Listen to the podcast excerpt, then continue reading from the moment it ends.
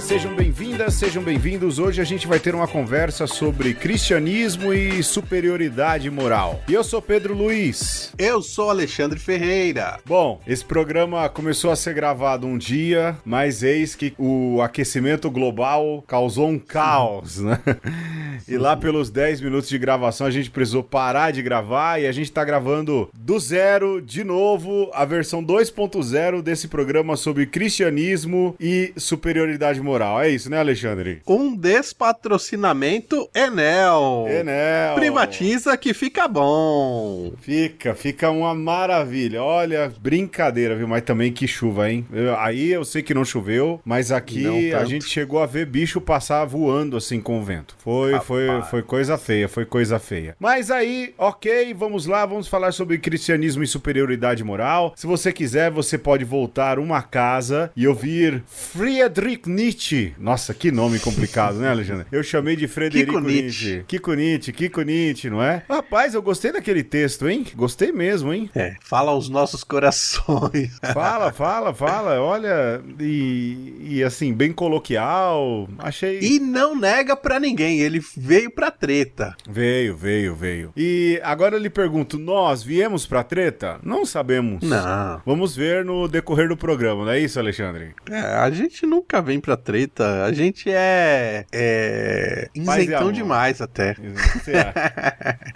ah, não chega tanto, mas vamos lá, vamos lá, vamos lá. É, não, a gente às vezes busca a isentolândia. Porque eu quero paz também, viu, Alexandre? Vou ser sincero. Pois é. Chega uma A hora. gente não tem nem idade pra treta, mano. Não, não, não tem, não tem. Não tem idade, não tem Se, paciência. se quebrar o osso, não cola. É, isso aí é verdade, viu? Nossa, isso aí é muito verdade. Então, olha, às vezes eu prefiro ter paz do que ter razão. É, é isso. né? Mas tá bom, Alexandre. A gente vai então conversar sobre cristianismo e superioridade moral. E, rapaz, eu fico pensando por onde começar, hein, Alexandre? Por eu onde? tenho tanto pra lhe falar, mas sem palavras não sei dizer, né?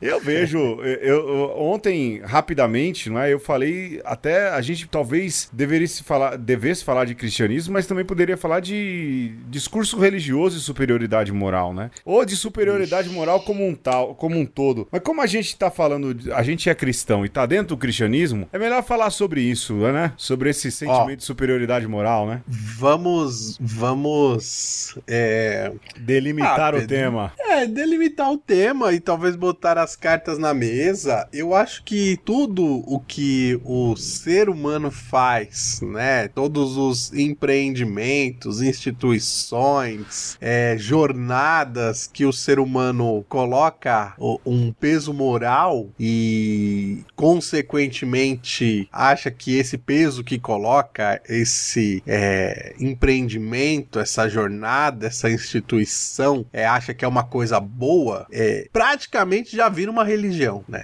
Hum. Eu tô Não, pensando aqui, por exemplo, é, na experiência da, da esquerda no mundo, né? Sim. Quando o pessoal começa com ah, porque aqui, né, nós seguimos as cartilhas trotskistas, né? e por Marxista, isso eu, leninista. eu não compro o iPhone. Aí você já começa a ver uma superioridade moral que praticamente já transformou o rolê em religião. É, eu acho que o Alexandre tá. Chegou aí num ponto, ou começou por um ponto que eu, eu, eu julgo importante, né? E aí eu pensava nessa semana, Alexandre, em que a gente ia gravar, né? Se a gente não é um pouco assim também, não é? Mas a gente é. Opa! A, a gente é mais. Olha, desculpa, tira, tapa o ouvido da criança aí. A gente é meio caga-regra, não é?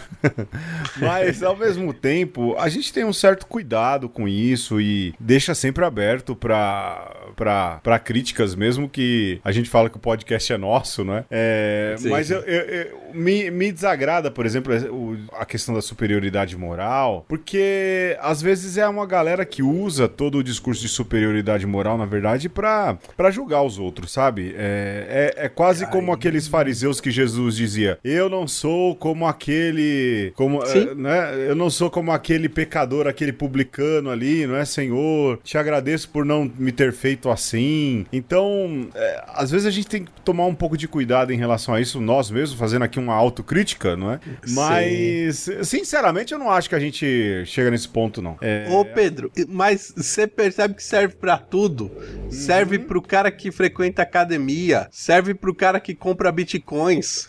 Serve. serve pro, pro cara que é militante LGBTQIA. Sim, sim, cara. E, Olha, é... é uma linha tênue ali que quando você ultrapassa, você virou cagador de regra. Cagador de regra. Não, é, você tem, você tem total razão nisso também, porque eu confesso a você que minha ficha, minha ficha um dia caiu sobre isso, né? Sobre minorias e, lógico, e a, a luta é super digna, a luta deve acontecer. Calma aí, pessoal, calma, onde eu vou chegar, calma, né? a luta é super digna, é super válida e tem que favorecer mesmo, né? E aí a gente acha, a gente heroifica, né? Que porque são é. lutadores de direitos, são pessoas que é, são impossíveis de cair, de errar. E na verdade tem gente desonesta militando, tem LGBTQIA que é desonesto, tem negro que que é perdeu no personagem, que se perdeu no personagem, tem negro que luta pela causa que também é desonesto, não é? Como tem branco que é que não defende causa nenhuma e é desonesto e que defende a causa e é desonesto também. Então, quer dizer, é gente, né? É, a gente é precisa gente. lembrar que todos são pessoas, lógico que essa questão da representatividade, as lutas e as pautas, elas são super válidas, sobretudo porque a gente não vive essa realidade, né? A gente pode falar das pautas que dizem respeito a nós e ser solidário às que são justas verdadeiramente, mas ninguém é santo porque adere a uma causa, né? E, e acaba caindo nessa questão de superioridade moral, isso é fato, não é? Mas a gente vai falar de cristianismo, né, Alexandre? Vamos, Vamos falar, falar, de cristianismo. É, desse, depois desse preâmbulo aí de oito minutos e lá vai pedrada, né? Vamos é, bater no pai e na mãe. É, vamos bater. é, a gente vai falar de quem? A gente vai falar de quem é. a gente vê, do que a gente sabe, não é? Eu não posso falar é, sobre que certas... a gente vive. Exato, exato. A gente não pode falar sobre certas realidades que não nos tocam é, diretamente. Lógico, toca é, enviesadamente, toca transversalmente, mas não toca ali de verdade, né? Mas a gente pode falar do cristianismo que é o que tá dentro de casa, que a gente vive, que a gente estuda, Justo. não é? E aí a gente sabe que o cristianismo é conhecido por uma questão de rigidez moral, né, Alexandre? É, uhum. A gente vive essa, essa barra moral absurda e eu acho que hoje a maior dificuldade dos cristãos católicos, agora delimitando ainda mais, é um papa que é, fala muito mais daquilo que é acolhida diante das quedas do que fazer um discurso de rigidez moral, né? Acho que por isso que a galera não, também tem dificuldade com Francisco, né? Mas cristianismo e rigidez moral combinam, Alexandre? Numa conversa de hoje, você vai saber qual foi a gordurinha a mais que você comeu que gerou essa arteriosclerose aí que tornou suas veias rígidas a ponto de você ter quase uma parada cardíaca moral. Ô, louco, Alexandre, você tá com algum problema de veia? Não, porque tá com muita propriedade é... nesse discurso, hein? Você se cuida. É, é, os, é a crise dos 40. Ah, rapaz, você se cuide, pelo amor de Deus. Você se cuide, mas a gente não é mais jovem, né? Como diz o Chaves, Sim. amanhã velhos seremos. Mas é isso. Mas é isso. É isso, né, Pedro? É um belo dia você acorda e você percebe que, opa, peraí, mas por que tão assim? Por que tão sisudo? Por que tão carrancudo? Por que é tão entristecido até, né? Em nome de quê? É... E então você consegue delimitar isso, né? É, cristãos que até são relapsos demais, cristãos que até aderem ao rótulo, mas não é que segue muito a cartilha, mas por outro lado, ou por outros tantos, alguns cristãos que embarcam nessa bad trip de achar que tudo tem que ser a ferro e fogo e é, não tem diálogo para nada e é sempre muito taxativo e tem muita resposta para tudo. É, e isso é o que a gente pode chamar de uma rigidez moral, né? Que quando você olha as posturas das outras pessoas e acha tudo muito ridículo ou muito escabroso, tudo muito digno de voucher só de ida pro inferno uhum. e assusta, né, Pedro? Assusta, assusta e assusta bastante. E, e eu fico pensando, não é, enquanto você dizia, dessa rigidez moral e, e, desse, desse olhar que se tem, é, para aqueles que estão de fora. É, ah, porque não seguem, porque não pensam assim, porque não rezam assim, porque não são da espiritualidade X, Y, é, ou porque não creem mesmo, não é? Isso entra nessa própria descrença. O Alexandre colocou isso e, e agora me abre, né? Nessa descrença na capacidade humana de caminhar num bom caminho, né? De caminhar uhum. num caminho ético, né? Então você acaba dizendo assim, não, eu sou aqui religioso, tenho a minha crença, eu tenho aqui a minha, os meus parâmetros de fé, os meus parâmetros de ser humano passam por aquilo que eu acredito e nesse sentido essa é a única salvação porque essa humanidade aí ela tá perdida, né? É, esses jovens já não tem mais jeito. Essa turma que vai pro carnaval é um bando de pecador. É uma falta de crença crença na humanidade, que do ponto de vista teológico é um erro tremendo, porque se tem Sim. alguém que não desistiu da humanidade e crê nela é o próprio Criador, né, Alexandre? É, e se você pensar desse ponto de vista antropológico, o Criador nos fez com uma capacidade ética, né? Uhum. Nos fez capazes de discernir certo e errado, nos fez capazes de nos articularmos enquanto comunidade humana e a partir daí é,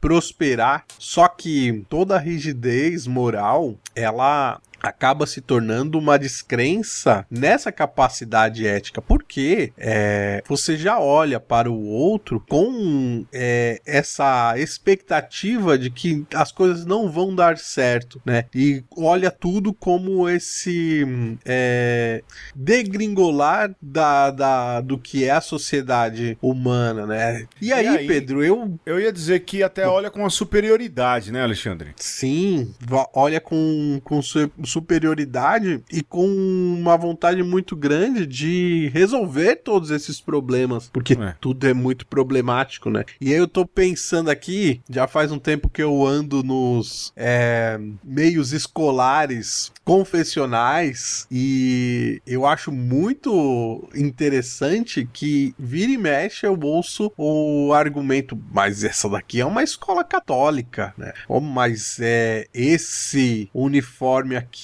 é, tem que ser respeitado porque estamos numa escola católica. É, um aluno católico não pode se portar deste ou daquele jeito. É, e, e, às vezes um, o aluno nem católico é, mas está numa escola confessional porque, inclusive, acha que os valores é, daquela, daquela instituição são bons para a formação dos jovens, mas me acende uma luzinha quando se coloca essa pecha, sabe? É porque aí você já pensa que o ambiente vai dar conta de algo que deveria ser interno, né? Que a regra que o, o cartaz na parede vai dar conta para que o jovem leia e fala: ah, peraí, aqui é proibido ficar sem camisa, tô pintando aqui em, em cores fortes, né? Uhum, entendi. Mas, nesse calor, nesse calor é... é até de se pensar nessa regra, né, Alexandre?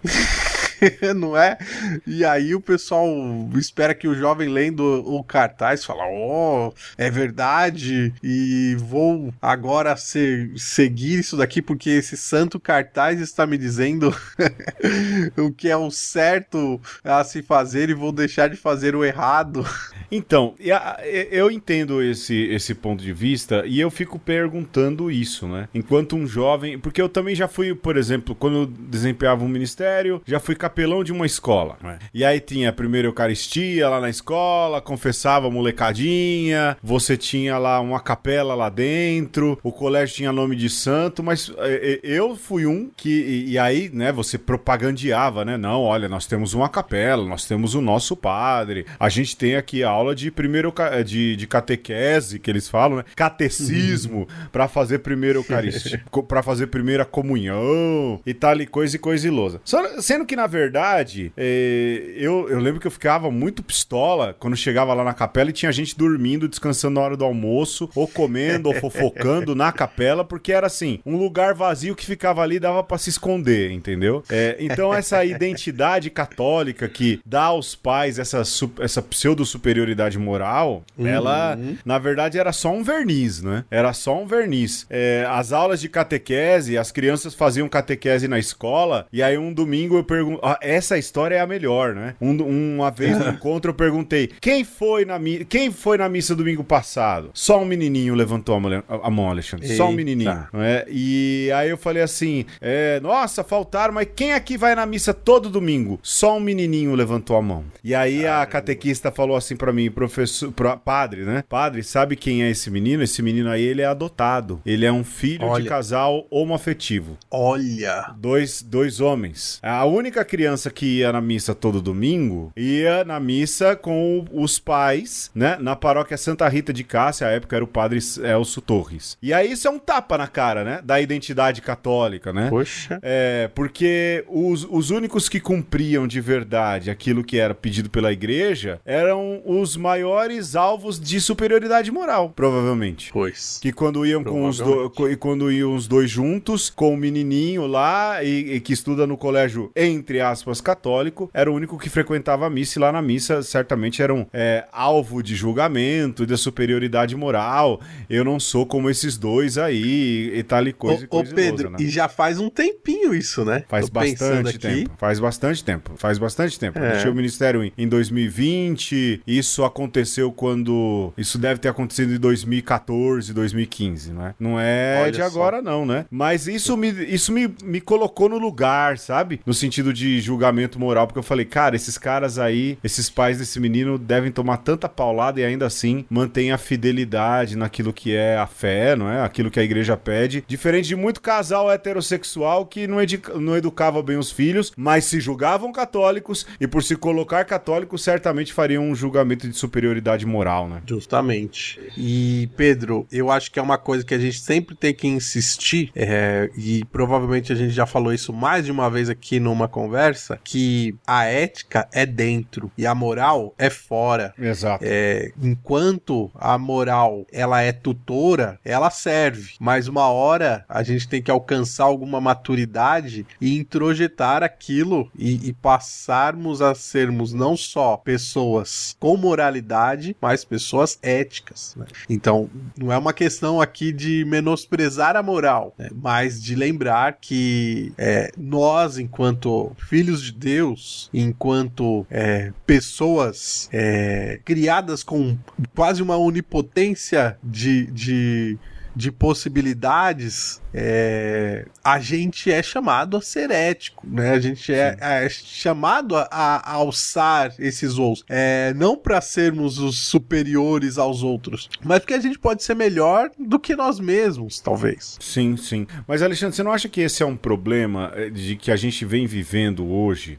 Um catolicismo de, nessa discussão ética e moral, é, uma prática cristã, na verdade, e eu acho que um catolicismo, aqui é, é, é, até delimito mais, de superficialidade, é, uhum. de prática de ritos e não de conversão interna verdadeiramente. Vou dar um exemplo, né? Eu venho estudando bastante o envolvimento aí do cristianismo com é, facções criminosas e, e, venho, eu direcionei um Pode pouco, crer. né, alguns estudos para isso. E uma coisa que a galera diz e a gente vê muito acontecer na favela, você sabe disso tanto quanto eu, é que quando o cara que era bandido cai cai, na igreja, o cara muda de vida de verdade. Uhum. Não muda? O cara muda. Parei de beber, senhor, parei de fumar, sou outro homem, faz, né? Troca o, o guarda-roupa e tudo e tal. Pá. E, e, e, esse cara é acolhido na comunidade. Mas aí eu vou falar também da favela como um todo, né? O Heliópolis é o símbolo do acolhimento também, né? E católico ou, ou, evangélico. Isso aí não, não, não faz tanta diferença, não é? Mas o cara se converte e muda e muda profundamente. Já o catolicismo, nessa impossibilidade que ele tem ultimamente de dialogar com, com classes mais baixas, com gente que tá por situações mais difíceis, mais complicadas. Vamos ser sinceros, né? É, o catolicismo tá virando uma religião que, embora esteja nas periferias,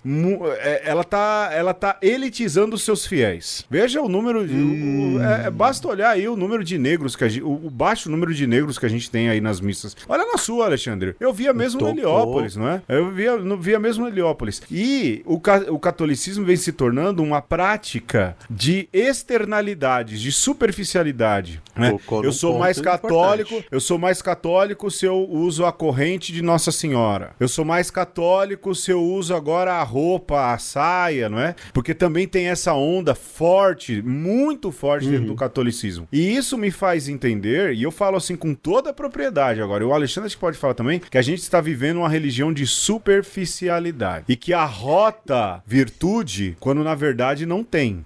Cara, sabe o que, que me entristece nisso, Pedro? É que às vezes existe uma é, oportunidade de conversão que ela é legítima mesmo, assim. É um encontro querigmático, é uma até mesmo uma liturgia bem celebrada, proporciona para as pessoas esse, esse momento de encontro com Deus que leva mesmo a pessoa a, a trocar o guarda-roupa, é, mudar os hábitos, abandonar abandonar vícios, até abandonar práticas fora da lei e tudo mais. O problema, Pedro, é que passada aquela primeira onda de, é, empolgação. de empolgação, né, de entusiasmo ali, é, as pessoas acabam sendo cooptadas por essa onda superficial, porque parece que é nisso que vai residir daí em diante as suas práticas de fé. Então, ao invés de continuar nesse processo de conversão que requer também o autoconhecimento,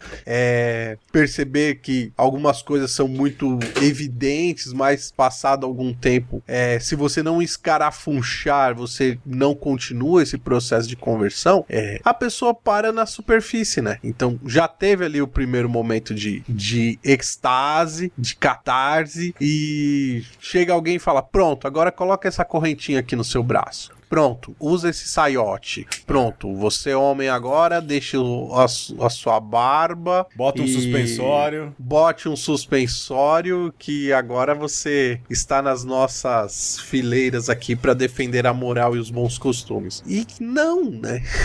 Não, não.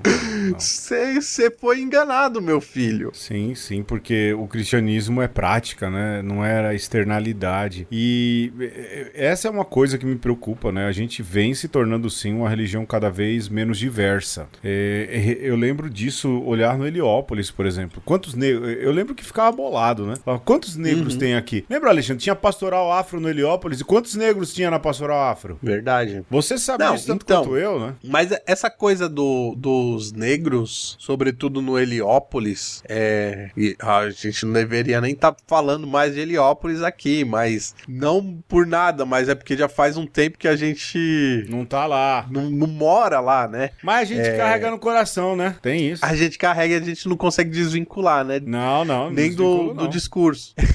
Mas, Pedro, é, a gente. E aqui eu vou me colocar também no, no, no meio da coisa. A gente carrega a nossa negritude através do nosso sangue nordestino, né? Ah, sim. Então, no Heliópolis, apesar de fenotipicamente talvez não é, terem tantos pretos na missa, é, o povo nordestino, que é afrodescendente, com certeza, tava ali presente, né? Sim. Mas é isso. É, é, o seu apontamento ele é muito perspicaz porque aponta pra isso. Até pra essas pessoas se reconhecerem como pretas, como é, agora eu acho que estando no na zona leste, mais ao leste do que eu já estive antes, Uhum. né? É, eu me reconheço hoje muito mais como um, um cara preto do que antes, porque nunca ninguém tinha me provocado tanto pra falar assim, você é preto também, mano. É, não. Por mais que, certo. que- e, e é agora acho perspicaz esse, esse seu apontamento, porque o catolicismo, se marcar, vai se tornar é, um distintivo de classe, né? Eu acho. Então, é, o evangelicalismo está se tornando um, um distintivo de classe, mas, Pedro, ouço dizer que tá vindo uma onda aí de religiões afro que vai desbancar esse evangelicalismo de fachada, de, de meia mão de, de cal, entendeu? E por outro lado, o catolicismo vai se tornar um, um, um gueto, né? Um clubezinho seleto de meia dúzia de muito ricos. É, é, bem, é bem triste, mas eu falo que é, eu vejo quem é o rosto, e aqui eu não tô falando de bispos e padres, não é? eu tô falando daquilo que é rosto midiático. Eu olho o rosto midiático do catolicismo hoje, me, me entristece, porque em nada se parece com as paróquias em que a maioria do povo vai. E a maioria do povo vê essas pessoas como um Olimpo. Isso me preocupa bastante. Vamos ouvir uma musiquinha e a gente já volta? Bispos e padres também. Também, também. Vamos. Tomara. Bora, bora lá.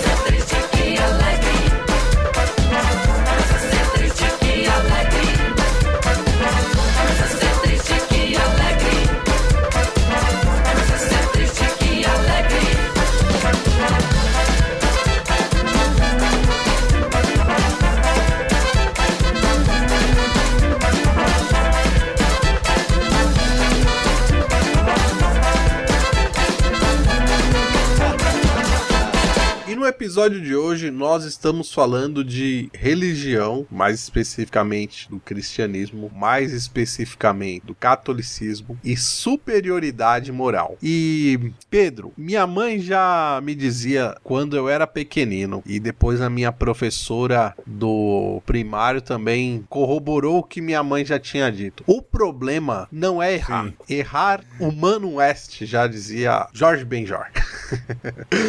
Mas é, o problema é persistir no erro, né? E aí eu vou citar Jorge Benjor de novo. Ao invés de uma ah. nova trombada, quando eu vejo esses movimentos é, ultraconservadores, o que mais é, torna a situação ridícula é quando a gente percebe a persistência nas contradições. Hum, me explique melhor.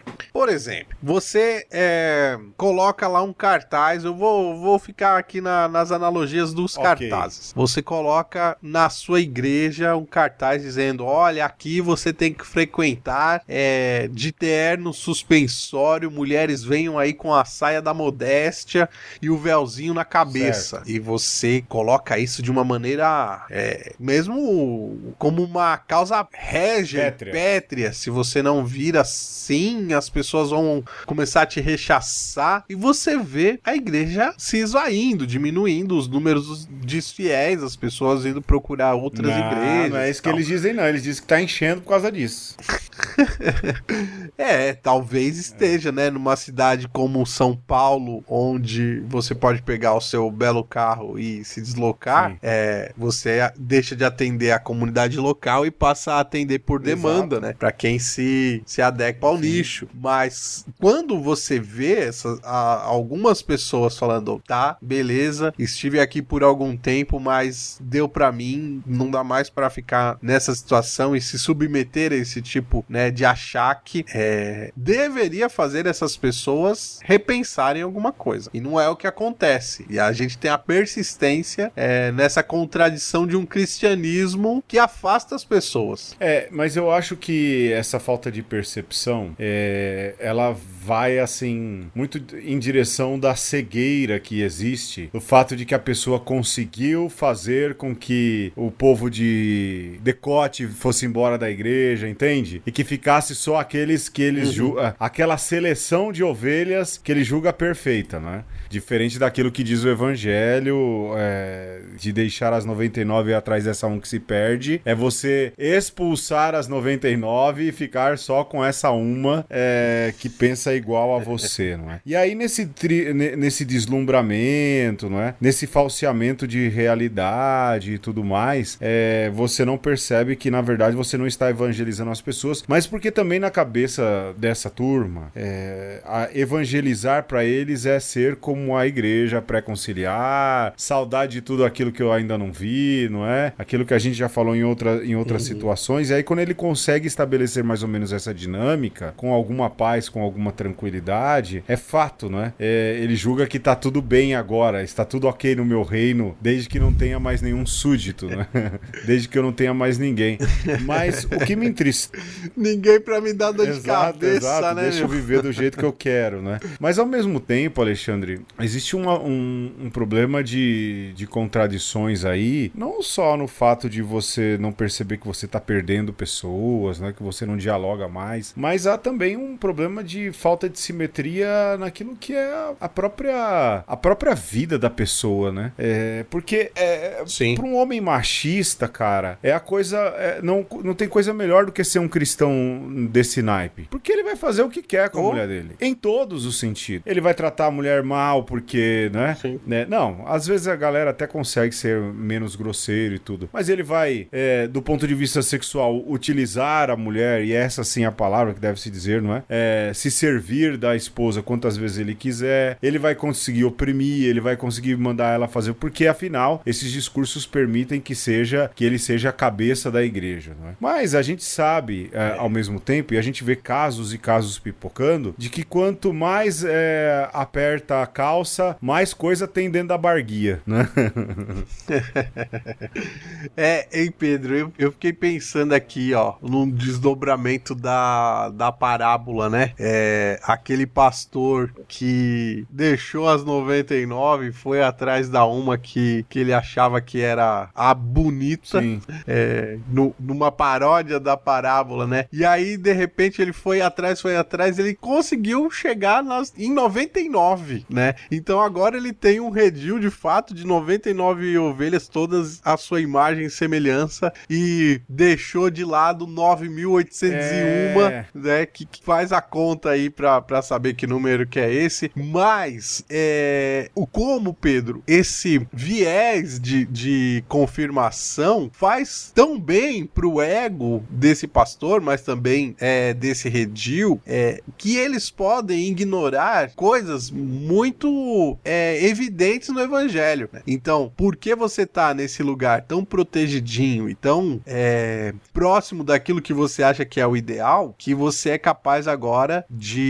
olhar para a pessoa em situação de rua que está ali na porta da, da sua igreja ou na porta da sua, da sua casa e não achar que aquilo é um problema, se, sequer conseguir enxergar, porque você está muito ocupado rezando em, as Ave Maria do é, terço entre casa e o trabalho. Rezando as Ave Marias, tentando convencer de que aquele jeito que você tem de fé, ele é o jeito certo, né? Então você é, deixa problemas muito importantes de lado e é, começa a acreditar nos seus próprios problemas, que às vezes nem são tão problemas assim como, poxa vida, tem cristão que não reza o terço, né? É... E aí a gente pode ver nisso, né? Nesse redil, é... de certa maneira até distópico, retrotópico, como um lugar onde se cultiva a hipocrisia, sim, né? Sim. Porque aquilo que está no evangelho, propriamente, não lhe diz mais respeito, mas só um recorte daquilo que está no evangelho. É, porque você também arruma, e, e eu vejo muito esses, esses pensadores aí mais conservadores, não é? é e dessas, dessas novas espiritualidades midiáticas aí, é um, uma coisa muito inteligente, sabe? É, por exemplo, qualquer discurso que tenha de pobreza e se Jesus falar assim, é mais fácil um rico, é, é mais fácil um camelo passar no buraco de uma agulha do que um rico entrar no reino dos céus. É, eu já vi esse tipo de pregação, tá? Senhor, fazer com que eu alargue meu coração para que o Senhor possa passar nele e não ofereça resistência, não é? Tal qual um camelo Sim. no buraco de uma agulha. É, esse tipo de leitura é, é bonito, né? Porque você espiritualiza tudo, mas o discurso de Jesus não é esse, não é? O discurso de Jesus não é esse. e aí, por mais que as pessoas falam assim, ah, não, mas camelo era uma Cara, não importa se camelo é uma corda ou um animal, o que Jesus está dizendo é que é mais fácil o impossível acontecer do que alguém apaixonado pelo dinheiro, um bilionário da vida, entre no reino dos céus, não é? E, mas aí o que, que você faz? Você, na hipocrisia, você muda o discurso. Senhor, que eu alargue meu coração para que possa, o Senhor possa passar. É isso que eu vos peço, que o Senhor não passe apertadinho no buraco da minha agulha, né? eu já vi já, Alexandre.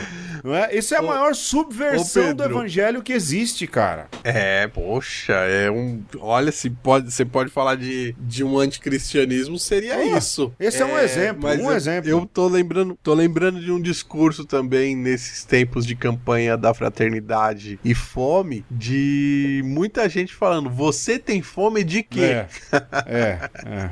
Aí o hino da campanha, de repente, virou a música do Titãs. Pois é. Não, porque aí dá pra falar, né, cara? Tem fome de quê? Um moleque que claro. mora no Heliópolis, abraça aí Corporação Cast, né? É que o Carlos e o Sérgio é diferente, né? Outro nível, né? Mas você pega um molequinho que não tem acesso aí a programas culturais, não é? Não tem acesso a outras coisas. Ele tem fome de quê, cara? Tem fome de cultura, né? Tem fome de, de, de música. E aí ele vai produzir a própria música. E ele não sabe tocar um instrumento. Ele vai fazer o quê? O tu tchá tchá tu tu tchá com a boca, não é? E vai ali construindo e vai construindo as coisas dele porque as pessoas têm fome dessas coisas, não é? Bom, mas fiz um parêntese aqui que não tem nada a ver com o tema também, né, Alexandre? É, não, tem, tem a ver com o tema na medida de que a gente é, não pode ser hipócrita, não, né? Não. É, a gente pode falar sim da fome de cultura, é, mas lembrar que tem gente passando fome de Sim. pão. A gente pode falar sim de níveis elevados é, de moralidade sem se sentir melhor do que os outros e muito menos lembrar que para as pessoas poderem se preocupar com níveis De superiores moralidade. de moralidade, talvez algumas contradições das suas vidas tenham que ser sanadas Alexandre, antes. como é que você vai pensar em rigidez moral com a barriga roncando? Você com fome você vai assaltar, né? E até São Tomás de Aquino fala Pois. que isso é que isso é, como é que fala? Você aí que é do, do medievo aí, rapaz, é que é Compreensível. que é compreensível mais do que isso, não é? Que isso é tem não tem peso moral, né? Porque se alguém tá com fome e vai roubar pra comer, em que isso é pecado? Se a pessoa vai, vai a pessoa vai morrer de fome? É isso, não é? É. E aí é pior ainda, né, Pedro? Você pensar que às vezes essas pessoas, né, em nome de uma superioridade moral, vão pegar santos da Idade Média e vão dizer assim: não, mas tá vendo aqui, ó, esse santo aqui, ele passou fome e ele não É. roubou. Aí, aí emenda com um milagre lá, tirado da legenda áurea. É, cara, aí você pega santo da Idade Média, aí você me corrige se eu não tiver errado, né? Eu aprendi muito sobre santos da Idade Média com um grande, um grande, viu? Um grande, chamado Bernard Cornwell, o, escritor de... Aham. Porque ele escancarar, é, é, ele tem um quê de historiador também, e ele deixava bem claro essas lendas de santos aí, né? Que muitas vezes são mais lendas do que santos, né? Sim, mas é isso, né, Pedro? Assim, é, aí a gente vai vivendo num mundo de alegorias é, para respaldar a nossa hipocrisia, né? Quando o que a gente deveria fazer é enfrentar com coragem as nossas contradições, sobretudo é, naquilo que a realidade nos interpela, né? Então, é, uma das grandes queixas dessa galera ultra conservadora que quer salvar o catolicismo e o cristianismo é dizer que todo esse papo que a gente tá fazendo aqui, Pedro, nada mais é do que um respaldo que a gente dá ao marxismo cultural Sim. de que transforma tudo em subjetividade. Subjetivismo, exato. Marxismo cultural e teologia da libertação. E, e hedonismo e essas coisas todas. É, é, é, é, é, é, é. Sem olhar pra, pra sociedade que nos cerca hoje em dia, né? Este Sem é olhar pra ela. Este que é o ponto. E, Sem olhar. E o que a gente chama aqui, né, conclama é, os ouvintes, mas também que seria bom se a gente chamasse todos os cristãos, né, a pegar essa nossa pretensa superioridade moral, porque eu nem acho ruim, Pedro, que você acha sua moral boa para o baralho, sabe?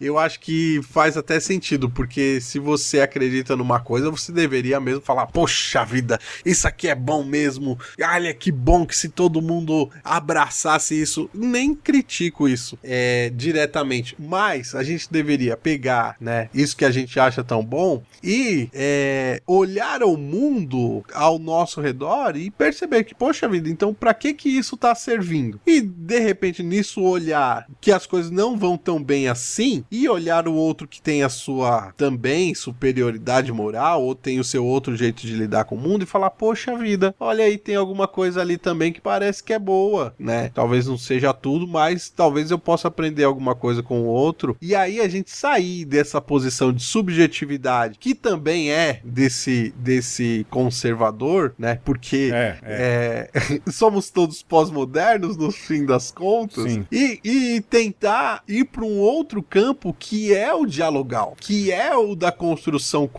Ah, mas esses esse povo não quer diálogo, não, Alexandre. Quer causar, quer clique, quer like, outra coisa. Agora, eu queria, muito rapidamente, a gente vai falar de diálogo, sim, fica tranquilo, né?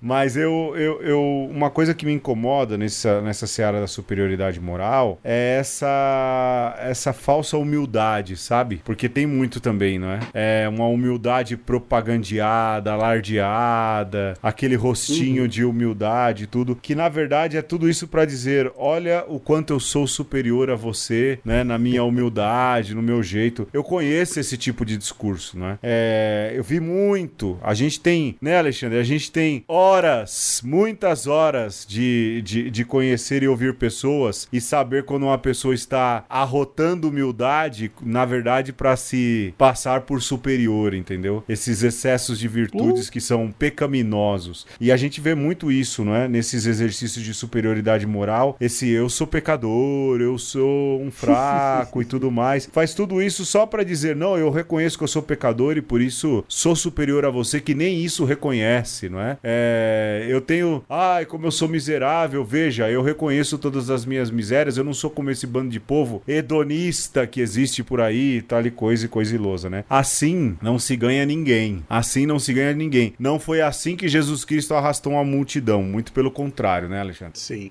E aí, Pedro, se a gente quiser enfrentar isso né, em nós, enfrentar mesmo, confrontar esse, é, talvez esse grande último pecado que é a, a, a soberba, e inclusive essa soberba de, de, se achar humilde, pega a genealogia do, da moral do Kiko Nietzsche, pega o para além do bem e do mal, sabe? Sim. E aguenta as cacetadas que ele vai dar ali. E se você sobreviver, é, se você tiver fé depois disso tudo, aí você vai começar a intuir: opa, agora tem uma coisa nova aqui que eu posso começar a, a pensar diferente, né? Não, não ser mais um no, no redil dos, dos 99 contra os 9801. Sim. É, mas, Pedro, eu acho que o diálogo e o caminho, né, de uma é, moralidade